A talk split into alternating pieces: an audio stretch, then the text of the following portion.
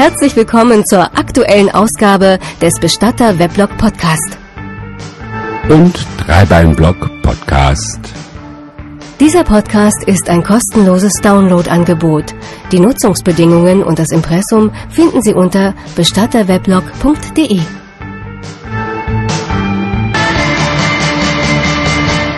Bestatter Weblog Podcast. Präsentiert von Peter Wilhelm.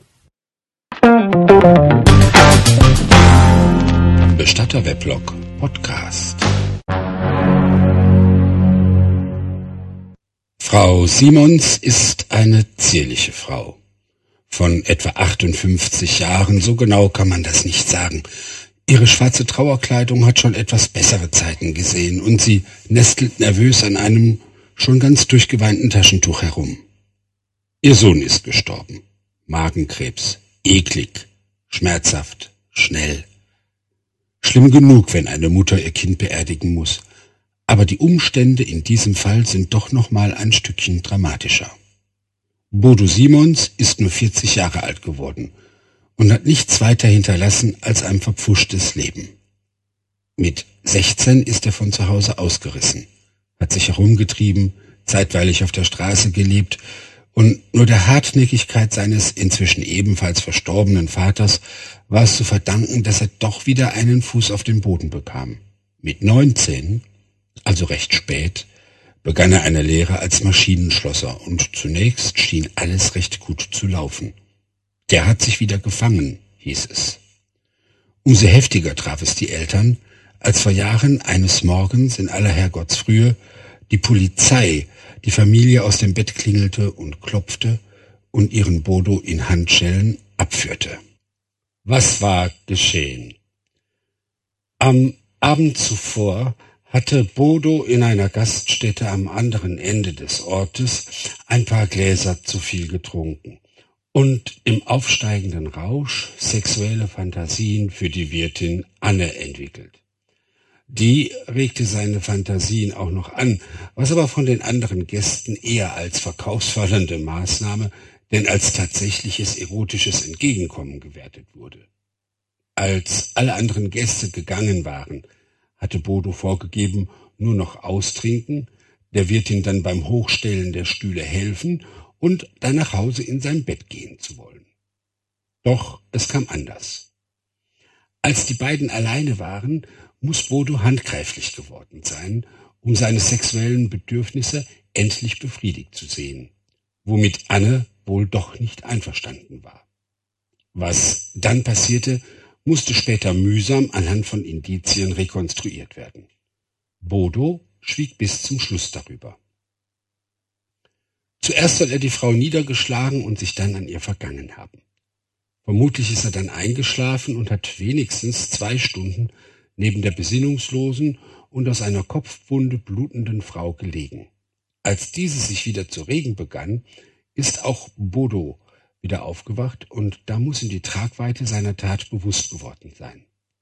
Um die Tat zu vertuschen, hatte er die Frau erneut geschlagen und dann in aller Eile, um dem Morgengrauen zu entgehen, auf dem Anhänger eines Mopeds in eine nahegelegene Kleingartenkolonie gefahren wo die Wirtin eine Laube besaß.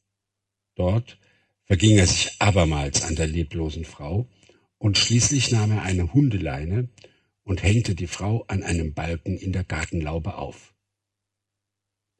Um weitere Spuren zu vernichten, verschüttete er noch eine Flasche Grillanzünder und steckte die Laube in Brand.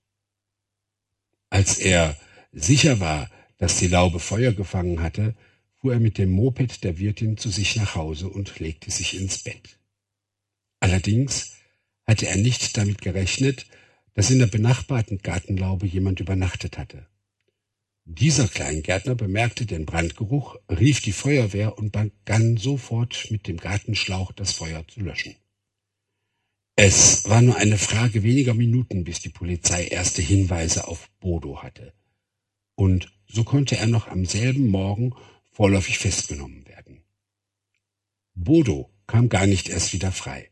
Bei der polizeilichen Vernehmung beugte er sich unter der Last der Beweise und gestand die Tat, ohne jedoch im Einzelnen darauf einzugehen. Man kann sich vorstellen, wie sehr dieser Mord die Gemüter der Einwohner beschäftigte und erregte. Entsprechend groß war auch das öffentliche Interesse an der Verhandlung und der Berichterstattung in der Zeitung darüber. Nun ist Bodo gestorben und seine Mutter sitzt bei mir im Büro und will ihn würdig bestatten lassen. Keine leichte Aufgabe für die Frau. Möchte sie doch einerseits, dass Bodo auf dem hiesigen Friedhof ein Urnengrab bekommt, und weiß sie doch aber auch andererseits, dass man Bodo diese Tat nie verzeihen wird. So befürchtet sie, dass vielleicht jemand auf die Idee kommen könnte, das Grab zu besudeln oder den Grabschein zu beschmieren. Dreimal hatte man in den letzten Jahren Mörder an die Hauswand ihres Hauses geschmiert. Vorsichtig rate ich der Frau zu einem anonymen Grab. Doch sie schnieft in ihr Taschentuch, reckt sich auf dem Stuhl etwas auf und meint, da muss ich jetzt durch. Er soll ein richtiges Grab bekommen. Ich will doch irgendwo hingehen können und schließlich ist Bodo doch mein Kind.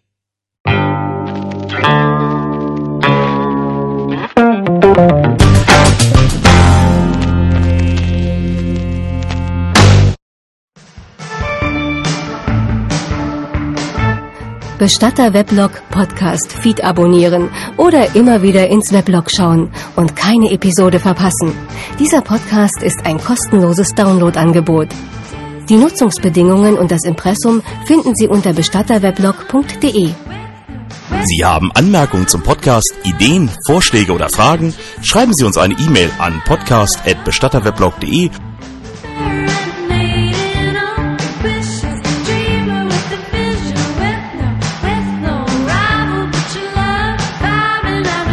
Der Bestatter-Weblog Podcast ist eine begleitende Audiopublikation zum Bestatter-Weblog.